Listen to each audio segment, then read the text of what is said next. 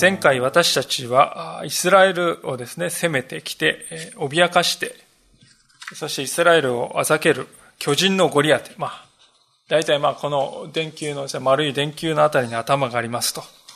申し上げました。まあそういう巨人症だと思いますけど、そのゴリアテと、またそのゴリアテがですね、イスラエルの陣をあざけるのその光景をですね、たまたま見たダビデが、イスラエルのために私が立ち上がりましょうと、そう、えー、申し出る。まあ、そんな場面を見ました。身長は3メートル近いものがあって、しかもこれ以上ないほど完璧な武装をしたですね、最強戦士を前にして、ダビデはですね、何と言ったか。ただ単純に、あのゴリアテは、生ける神の陣をなぶったのですから、神様が勝利を与えてくださるんです。もうその確信だけですよね。それだけを語っている。そのことを見たわけであります。で、今日の箇所は、先ほど司会者の方に読んでいただきましたように、そういうダビデがいよいよ戦いに向かうというところが書かれております。彼はその時一体何を思い、何を口にし、どのように振る舞ったのでしょうか。今日その姿から信仰の糧をいただきたいとこう思っております。早速ですけれども、38節から40節までもう一度見たいと思います。サウルはダビデに自分の鎧兜を着させた。頭には聖堂の兜をかぶらせ、身には鎧をつけさせた。ダビデはその鎧の上にサウルの剣を帯び、思い切って歩いてみた。慣れていなかったからである。それからダビデはサウルに言った。こんなものをつけては歩くこともできません。慣れていないからです。ダビデはそれを脱ぎ、自分の杖を手に取り、川から5つの滑らかな石を選んできて、それを羊飼いの使う袋、透石袋に入れ、石投げを手にしてあのペリシテ人に近づいた。まあ、サウルはですね、戦いに行こうとしているダビデに自分の鎧をでそこを脱いで、まあ、王の鎧ですよね。脱いで、こう着させようとするわけです。で、前回見たところにですね、ゴリアテの鎧がですね、50何キロあったとこう書いて、まあ私の体重よりちょっと軽いぐらいでしょうか。それぐらいの重さがあるですね、鎧をつけていて。まあサウルが着ていた鎧ってのはそこまで重くないと思うんですけれども、しかしやはり10キロ、20キロあったかもしれません。で、当然ダビデはですね、これまで鎧なんか一度も着たことがないんですから、まあ歩くこともできない、まあまならないほどです。歩くこともできないならば、戦いなんか初めから見えているというものですよね。サウルはですね、なぜここでダビデに鎧を着させようとしたのかっていうのですね、その明確な理由は書いてないですけれども、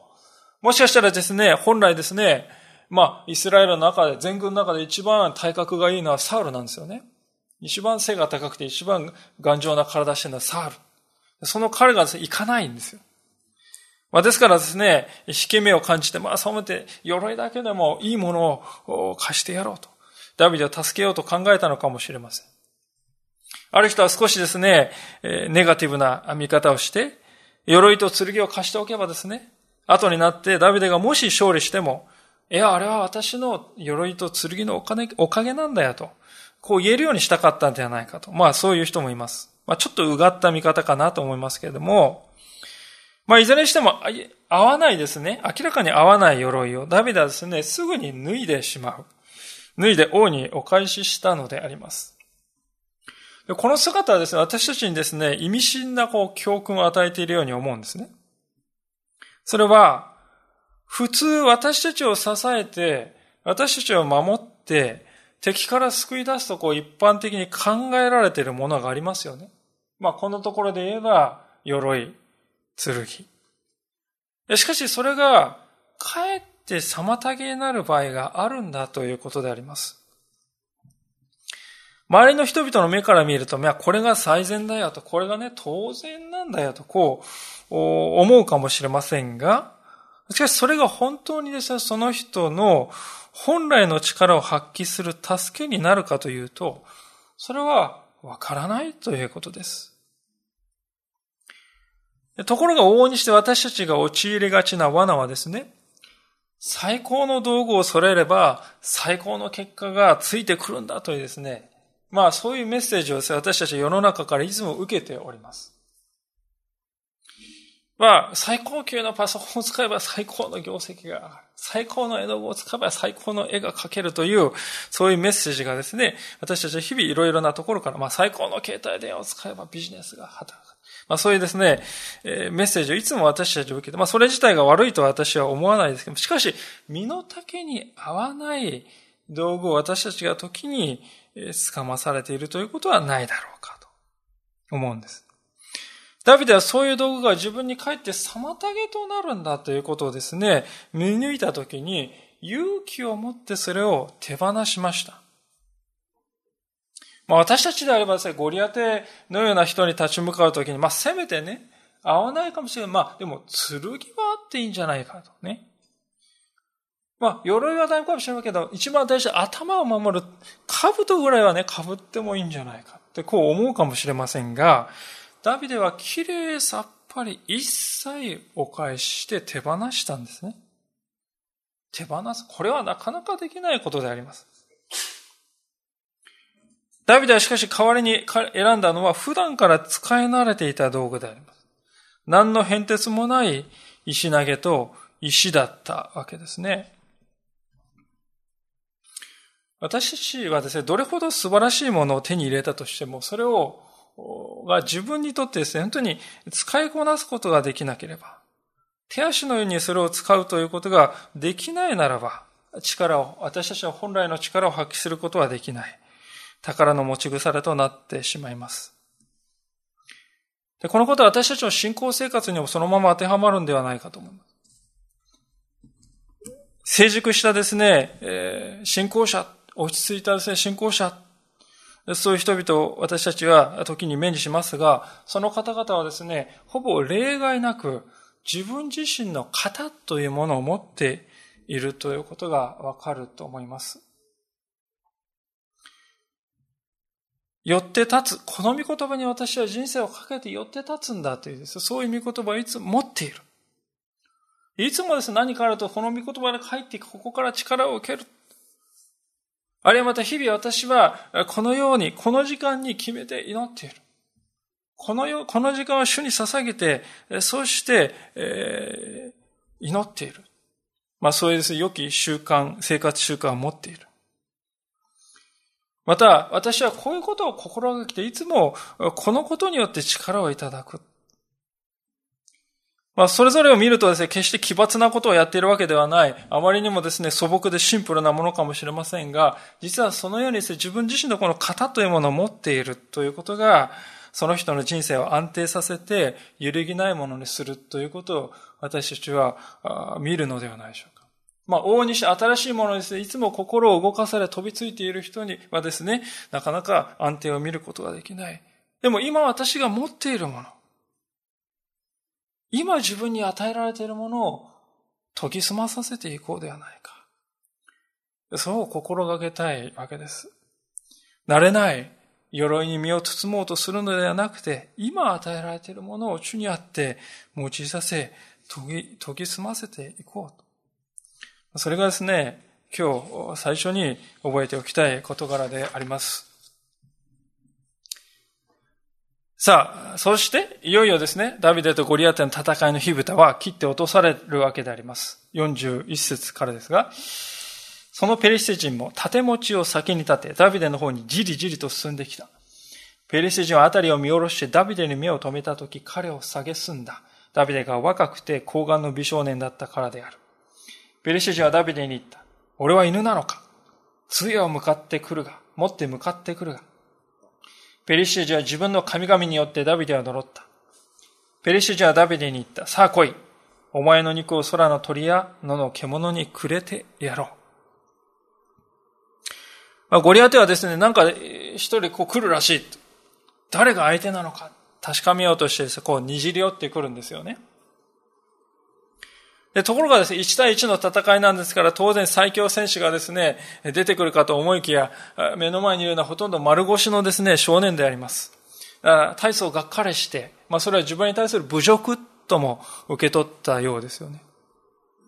しかもよく見ると手にしているですね、武器っぽいものはですね、あの、杖だけか。で、それで俺は犬なのかって言うんですね。おいお前犬頃と戦うつもりならまあ杖でもいいかもしれないがな。まあそういうあざっけりであります。ダビデはその時片方、もう杖を持ってもう片方の手に石投げを持っていたんですけどですね、ゴリアテから見るともうその石投げっていうのは武器の範疇に入ってないんですね。で、しかもダビデの顔を見ると高顔の美少年、若くて高顔の美少年って書いてあります。まあ、ちょっとこれは威訳かなと思いますね。原文を見ると血色の良い姿の美しい少年であると。血色の良い、つまり健康的である。そして好印象を与えるような青年、青少年であるということです。いずれにしても代表選手として出てくるにはもう最も程遠いような人であります。まあ、ゴリアテでなかったとしてもですね、おそらくピリシテ軍の兵士あれを見て舐めてんのかとか思ったかもしれませんね。それがダビデという人でした。で、案の定ゴリアテですね、アラン限りの脅迫の言葉をですね、ダビデに浴びせかけて威圧するんですよね。で、特に43節で、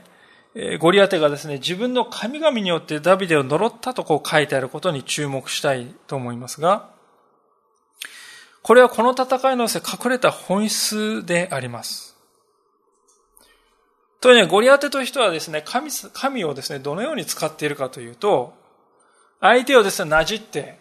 意気消沈させて、呪うために神々を引き合いに出しているんです。ゴリアテにとって神というものはですね、従うべきお方ではないんです。自分の戦いを有利に進めるためのですね、道具でしかないということです。しかし、ダビデは全く違いました。ダビデは、頼るべきお方なんだ。勝利を、の、勝利をもたらす源であるお方なんだ。私を救ってくれるのは神様なんだ。そういうお方として神様に信頼しています。で、この信仰のですね、本質的なこの違いというものが今日一番注目したいところであります。で、なぜかと言いますとですね、この違いこそがダビデとゴリアテの明暗を分けることになっていくからですよね。ダビデの言葉にですね、その本質的な違いを見ることができるように思います。45節からご覧ください。ダビデはペレシャ人に言った。お前は剣と槍と投げ槍を持って私に向かってくるが、私はお前がなぶったイスラエルの先人の神、万軍の主の皆によってお前に立ち向かうのだ。今日主はお前を私の手に渡される。私はお前を撃ってお前の頭を胴台から離し、離し、今日ペリシ人の陣営の屍を空の鳥、地の獣に与える。すべての国はイスラエルに神がおられることを知るであろう。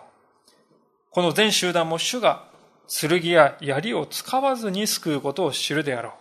この戦いは主の戦いだ。主はお前たちを我々の手に渡される。まず45節に注目したいのですが、ダビデはここで、お前は剣と槍と投げ槍を持って私に向かってくるけれども、私は万軍の主の皆によってお前に立ち向かう。万軍の主の皆によってお前に立ち向かうんだと言います。ここにですね、ダビデが何に信頼を置き、何を自分の拠り所にしていたのか、その本質があると思います。ゴリアテの方は完全武装なんです。ゴリアテは当然その武器に信頼を置いています。もしゴリアテがですね、その武器を持っていなくて、布一枚でですね、丸腰できたらですね、ここまでダビデを見下すことができたでしょうかできなかったと思います。つまりゴリアテは、実はその心には臆病さがある。恐れがあります。恐れがあるからこそ、鎧に身を包み、盾持ちまでですね、自分の前に歩かせるわけですよね。私たちの身の回りにも、威勢のいい言葉を発する人はですね、大勢いるかもしれません。しかし彼らは自分を守ってくれる武器や軍隊を持っているのでそう言えるだけであります。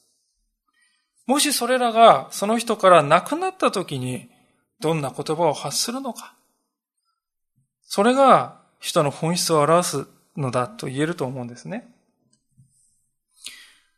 このことはですね、十字架を前にして、ピラトの前に立たれたイエス様の姿を見るときに本当によく教えられるんだと思います。イエス様目の前に来たときですね、ローマ総督のピラトは、権威ある者のように振る舞っていました。おい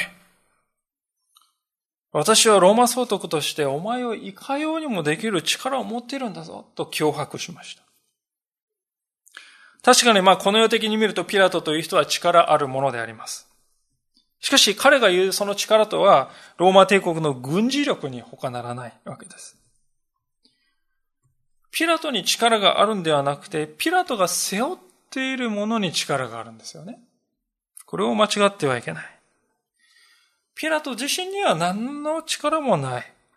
彼が後ろに抱えているものに本当の力があるんです。ですからイエス様ですこう言われるんですよね。それを知っておられてイエス様はこう言います。ヨハネの福音書の19章の9節、えー、というところですが、新約聖書の、えー、第3版お使いの方220ページ第2版の方は201ページです。新約聖書のヨハネの福音書19章。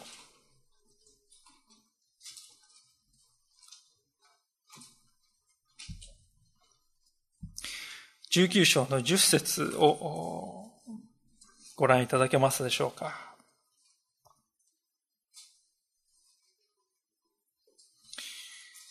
読ませていただきます。ヨハネ19章の10節そこでピラトはイエスに言った。あなたは私に話さないのですか？私にはあなたを釈放する権威があり、また十字架につける権威があることを知らないのですか？イエスは答えられた。もしそれが上から与えられているのでなかったら、あなたは私に対して何の権威もありません。ですから私はあなたに渡したものにもっと大きい罪があるのです。従わなければ、お前を十字架につけることもできるんだぞ、とこう言われたイエス様に対して、あなたが言うその権威が、もし神から与えられているのでなければ、あなたは私に何の権威も持っていないと言い得るんですね、イエス様は。この場面を見るとき、ピラトとイエス様と一体どちらが真の権威者であるのかということがはっきり現れていると思います。どれだけピラトがですね、私の後ろにあるロマ帝国がいるんだぞと言っても、神様の前にはありのようなものであります。何もなすことはできないということです。イエス様はそのことをよくご存知でありましたから、ピラトのような、本当にイスラエルの最高権力者でありますが、その彼を前にしてもイエス様はこのように穏やかに話すことができたわけであります。で、このイエス様の姿をですね、今日のこのダビデという人は、まあ、先取りしている2000年ね、えー、ごめんなさい、1000年前の人ですけども、ダビデはイエス様の姿を先取りしているようにも思います。剣や盾や槍というのは人間を脅かすためには有効でしょう。しかし神を脅かすためには無力であります。ゴリアテは神をなじったという点において、すでに戦いは人間のものではない、神のものとなった。だからこそダビデはですね、お前は、剣と槍と投げ槍で私に向かってくるが、私は石投げで向かうぞって言わなかったんですよ。お前は剣と槍、じゃあ俺は石投げだって。そういうふうには言わなかったんですね。むしろ、ダビデは、私は主の皆によって立ち向かうんだって言いましたね。剣を持って剣に向かうのではない。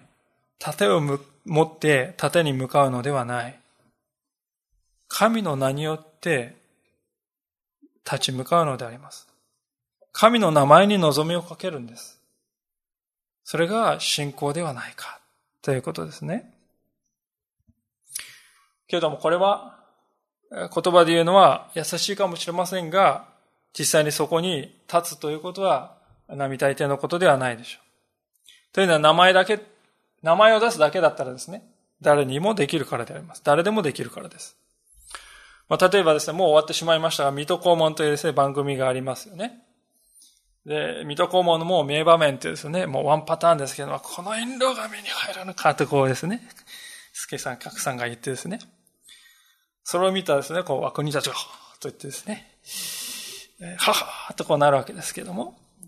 平服してですね、あのもうスカッとするですね、あの場面ですけども、もしその時ですね、そこのこう、肛門ですよね。肛門様が、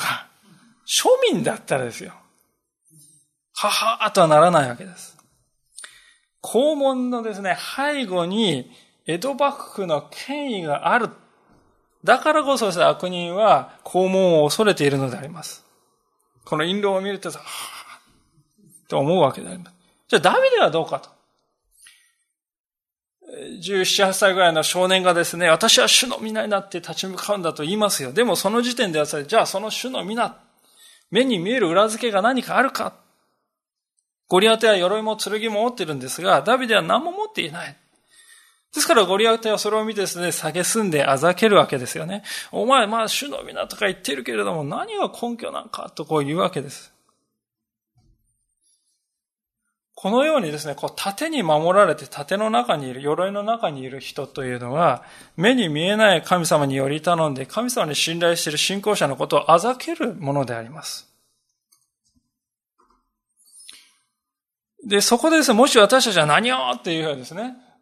目に見えるものは分かったとか言ってですね、そこにですね、なんかこう、重武装とかですね、兵器とかにより頼んでいくとですね、彼らと同じ穴に陥るのであります。ダビデは決してそこには向かわない。ダビデにあるのはですね、主の皆には力があるんだと信じる信仰だけですよね。それ以外、何もない。で、彼は日々の生活においてですね、神様の皆には力があるんだということをね、体験していたんです。だからこそ、信仰のみというところに立ち得ることができた。ですから彼はですね、47節、これは彼のですね、信仰告白のですね、頂点ですよね。この全集団も主が剣や槍を使わずに救うことを知るであろう。この戦いは主の戦いだ。主はお前たちを我々の手に渡される。主が戦われる。主が渡される。主が救われる。主の戦いだ。私じゃないんです。主なんです。主が主権者なんです。そのことを何度も語っています。ここにはですね、私が戦うんじゃない。神様なんだ。そのところにもう徹底的に立とうとするですね、ダビデの信仰が明白に現れています。威勢のいい言葉ですね、目に物を見せてやるってですね、いう言葉はいます。いう人はたくさんいますけれども、しかしダビデは戦われるのは私じゃない。主語は私じゃない。神様なんだ。もうこれがですね、ゴリアテとダビデの本質的な違いだったわけであります。さあ、こうしてですね、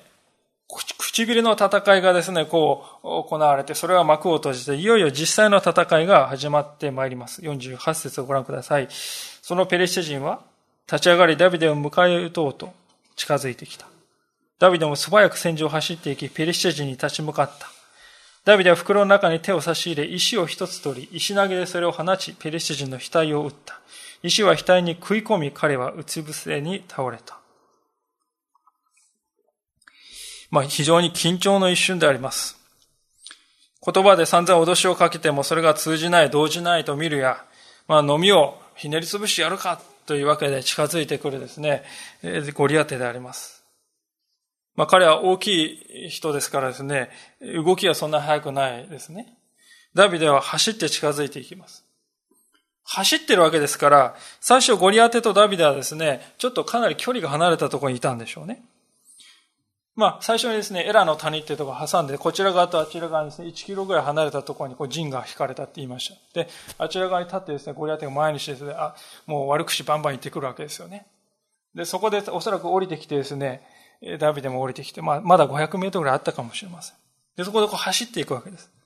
石投げをですね、使う時の距離はですね、えー、所定距離な限界がありますし、確実に当てるためにはできるだけ近づかないといけない。それでこう走っていくわけであります。でしかしゴリ、ゴリアテは投げやりを持っているんですよね。走ってくるダビデに向かって思い切りですね、えー、ごあの、投げやりをですね、投げつけたかもしれません。もう、恐ろしい音を立てですね、投げ、投げやりが飛んでくるんですね。間一髪でこう、避けたかもしれません。ですからダビデはですね、止まっていてはならない。止まっているともう的になりますから、走りながらですね、こう、素早くですね、えー、石を取り出して統制機に、石投げ機にセットするわけであります。ちなみにダビデがですね、この時使った石投げは、まあおそらくですね、こういう感じのものだっただろうとこう言われて、まあこれあの、マンチェスター大学のエジプト学博物館にあるものだそうですけど、こういうものだったようですね、と言われています。まあ、この石の大きさはですね、野球のボールか、ソフトボールぐらいだそうであります。で、これをですね、この膨らんでいるところにですね、セットして、で、このですね、この辺を掴んでですね、振り回すのであります。で、速度がですね、最大になったところでそこを離すんですよね。そうすると、こう、石だけが飛んでいくという具合であります。まあ、プロ野球の大谷選手はですね、時速160キロの球を投げれそうですが、おそらくダビデが放った石はです、それよりはるかに速かったと思いますね。200キロぐらい出たと思います。遠心力を何回もこう、やってるわけですから。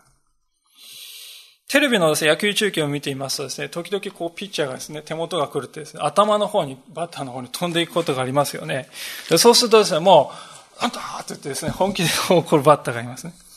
160キロのですね、高級がですね、頭を直撃すると、たとえですね、硬いプラスチックのヘルメットで頭を守っていてもですね、もう命に関わるってこと分かってるんですよね。え、ましてダビデが放ったんだですね、こうボールよりも何倍も重たいこう石ですから、その石がですね、えー、100キロ、200キロのスピードで飛んできて直撃するということは、途方もない衝撃であると思います。まずから、たとえ鎧を被ってたとしても、それをですね、兜を被ってても、それをですね、えー、へしゃげさせて、え頭にですね、食い込む。わけです。ゴリアテがですから一撃で瀕死状態に陥ったということは、まあ十分あり得るんです。で、もちろんですね、狙って頭にですね、当てる、額に当てるっていうのは相当練習しないといけないでしょう。ゴリアテの額というのは、まあ、巨漢ですから、まあ10センチか15センチ四方ぐらいあったかもしれません。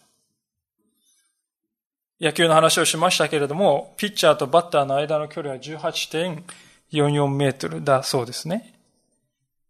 18.44メートルっていうと、ゴリアテとダビデの間の距離だぐらいだったかもしれません。で、その距離ですね、狙った10センチ以内の範囲にですね、こう、石をですね、当てる、投げる。まあ、コントロールの良いピッチャーでも非常に難しいですね。しかしダビデは普段から羊飼いとして羊を狙ってくるライオンとか熊をですね、相手に同じようにですね、石をぶつけて倒していたんだと思います。日夜そのために練習したでしょう。ダビデはその全てをですね、自分の楽しみとか自分の夢を実現させるためっていうんじゃなくて、羊を守ろう、その一心で行っていた。その練習を一心に行っていた。羊を守る一心で行っていた。でその努力が、今、イスラエルという国全体の危機を救うから救うために用いられたということです。これは私たちへの大きな励ましではないでしょうか。ダビデが特別なことをしていたわけではない。当時のですね、羊飼いは皆こういう練習をしていたでしょう。私たちも日々ですね、神様を信じて、それぞれのところで努力していることが皆さん終わりだと思います。時にはこんなことをして一体これが何の役に立つんかと思っている方もあるかもしれませんが、しかしもし私たちがですね、信仰を持って、これは神様のために、えー、させていただこう。また人々の役に立つように、えー、そのことを願ってスキルを磨いていこう。まあそういうふうにして神様がですね、私たちに与えてくださった技術をですね、向上させていくと、神様は思いがけないところでそれを用いてくださるということではないでしょうか。ダビデもガウリアテのですね、出会うこの日まではですね、平凡な毎日の中で、まあ自分がそんな大それたことをですね、えー、やってるなんてな、全く思ってなかったと思います。でも、ダビデがそうとは知らないで神様に信頼して歩んでいた日々は、こういう形で用いられて、報われて、そしてこのダビデを通してイスラエルを救い、また引いては後にイエス・キリストをダビデの子孫として生まれさせるという神様のご計画が今日大きく動き出すことになっていくのであります。神様はこのように小さい人々を用いて大きいことをなさるお方ですが、そのことをですね、聖書は50節で印象的な言葉で書いております。こうしてダビデは石投げと一つの石でこのペリシテ人に勝った。ダビデの手には一振りの剣もなかったが、このペリシテ人を撃ち殺してしまった。一本の剣を持たないほぼ丸腰に近い少年がですね、完全武装した3メートル近い巨人に勝利するなんてことは、まあ、ありえない。そのありえなさというのを聖書はですね、ここで書いています。これは一連の出来事はただ神の手によることであったということを私たちに分からせるためであります。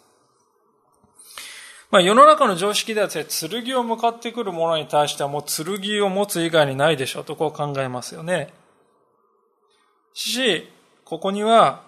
そのような考え方とは一線を画する世界があります。私たちにとって大事なことはですね、相手の剣よりも自分の剣が勝っているかどうかという、そういう比較の世界じゃないんだということです。もしそのような比較に陥るなら初めからダビデに勝ち目はない。鎧を着たこともないし、剣を持ったこともないそんな少年なんです。絶望しかないです。しかしそういう剣対剣というですね、その世界から離れて、後ろにいるお方は誰なのか。そういう視点で物事を見るならば状況は全く変わります。ゴリアテの後ろには何もありません。しかし、ダビデの背後には万軍の主がおられるのです。このことをしっかり心に留めるときに、私たちは恐れから解放されて生きることができるというわけであります。こうしてですね、ダビデは、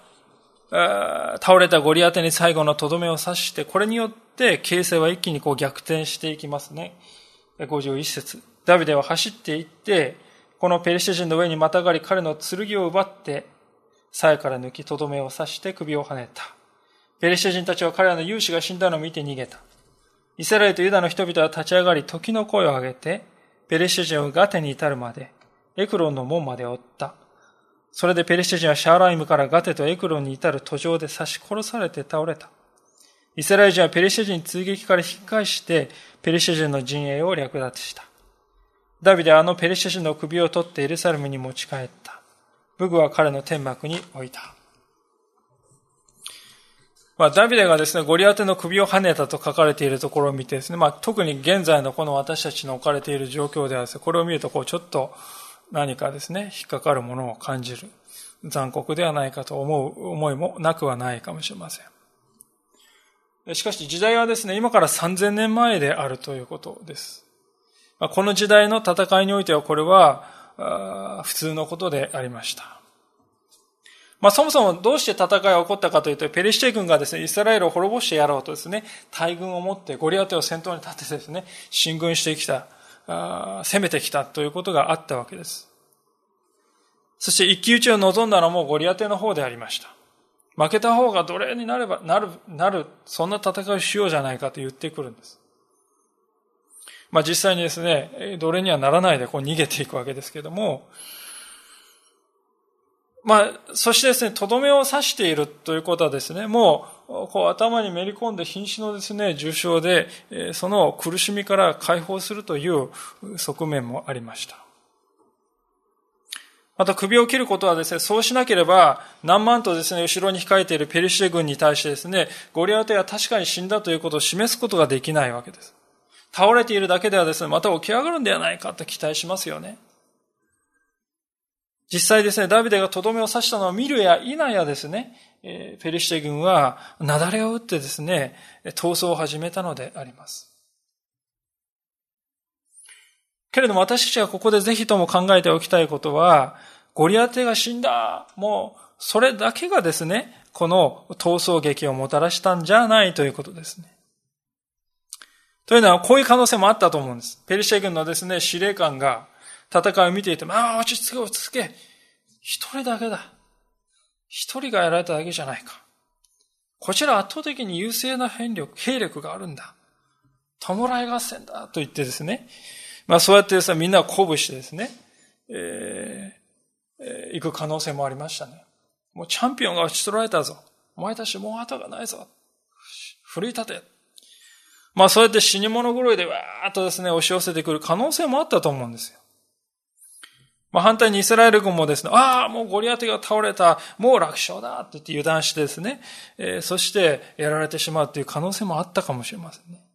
ですから、ゴリアテとですね、ダビデの戦い、それだけを見ると、どちらに転ぶ可能性もあったと言えると思うんです。でも現実的にはですね、ペリシェ軍は、たったゴリアテ一人がやられたのを見て、総崩れになって敗走していくんです。何が原因なのかと。それは、ペリシェ軍のですね、それぞれの兵士が、ダビデの背後に神様を見たからじゃないでしょうか。丸腰の少年、ほとんど丸腰の少年が来てですね、たった一撃でですね、チャンピオンのですね、このゴリアテが倒したのを見てですね、明らかにそこにはですね、人の力を超えたですね、何か働いているとしか思えないとこう考えたんでしょう。それで恐怖したんであります。ダビデが恐ろしいからではない。ダビデの背後に、またイスラエルの背後におられる神を恐れた。それで逃走したわけです。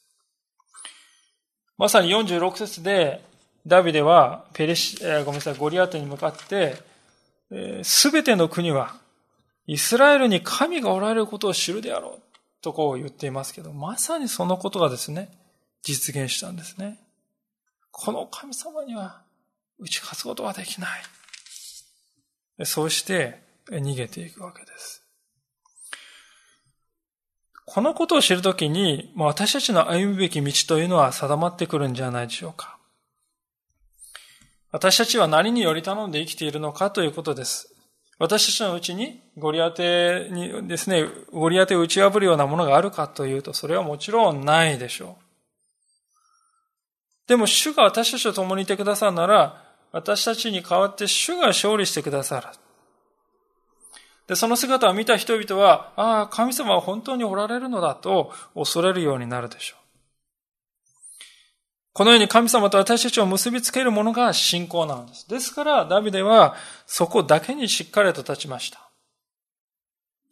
彼の姿を見て、敵はですね、ダビデの背後におられる神を感じ取り、恐れ、そして逃げ去っていったのであります。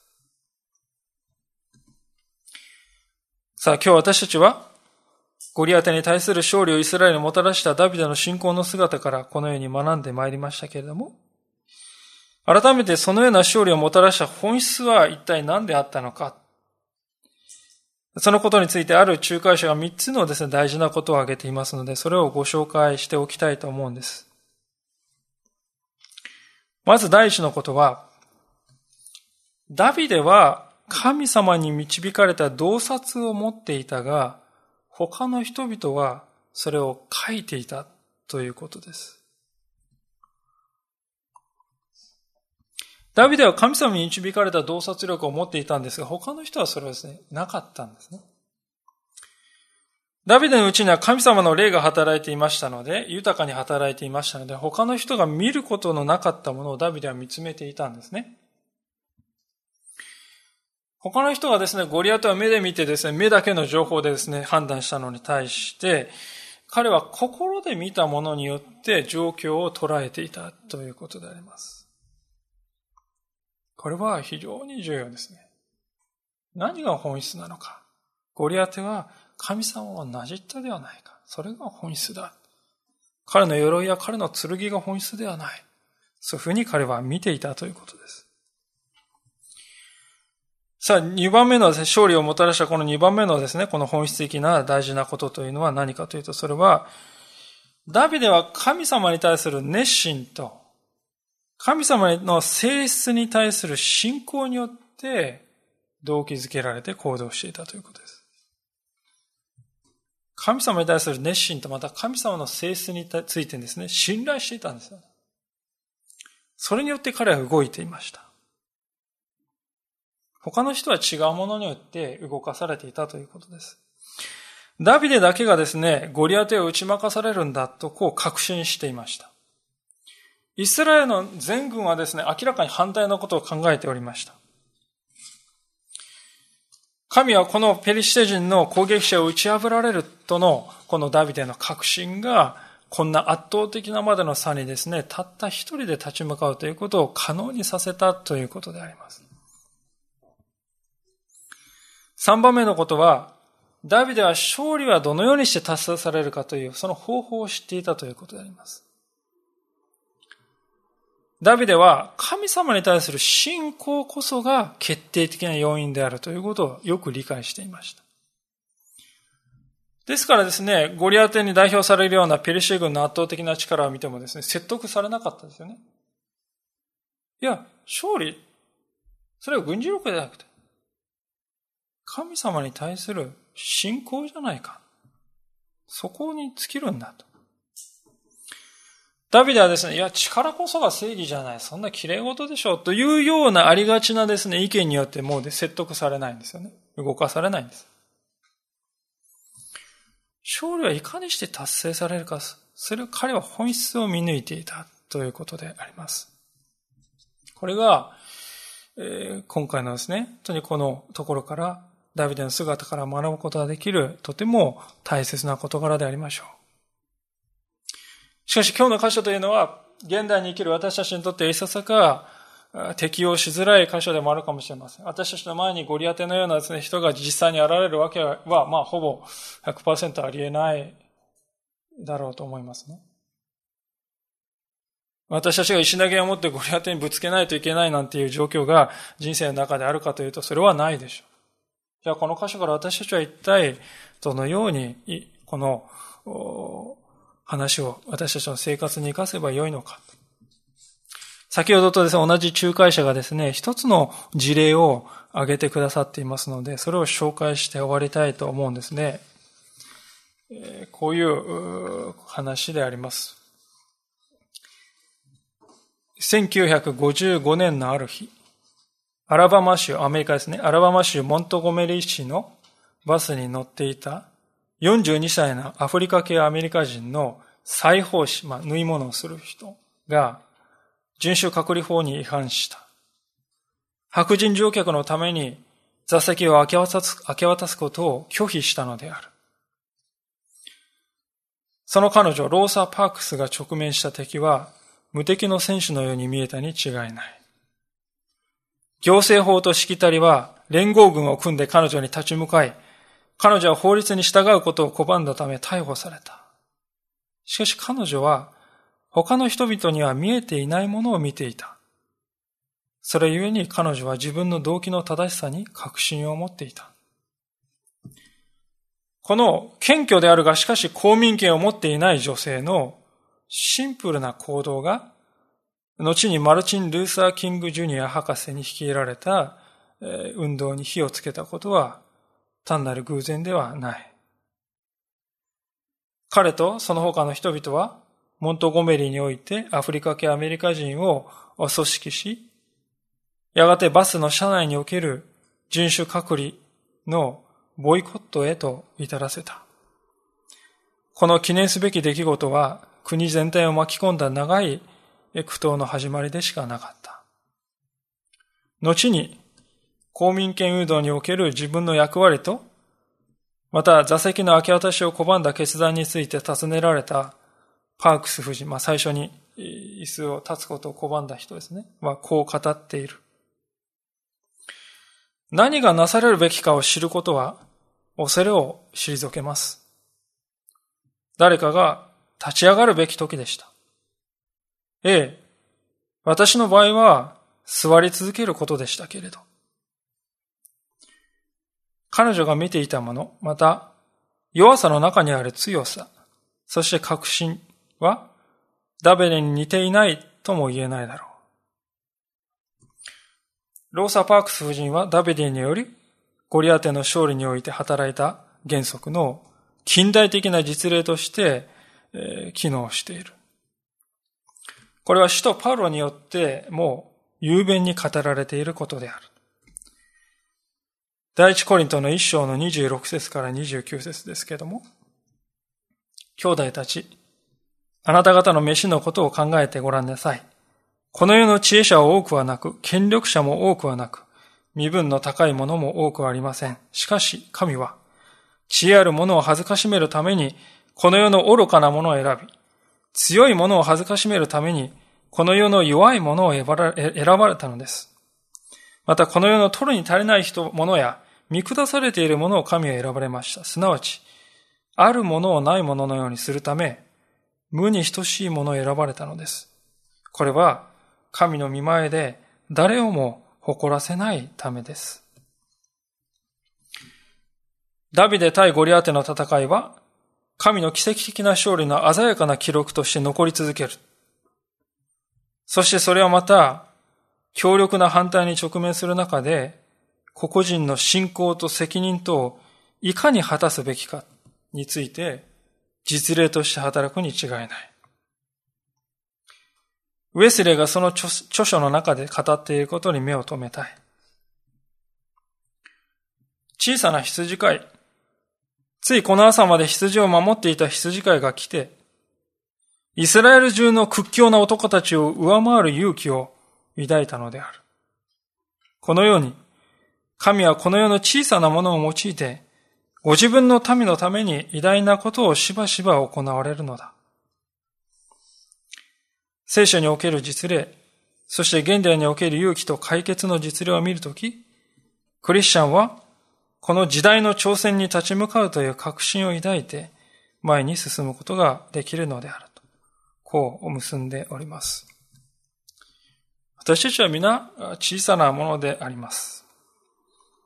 しかし私たちと共にいてくださる方は大きい偉大なお方であります。このことをしっかりと心に刻んで覚えて歩んでいきたいと思います。お祈りいたしましょう。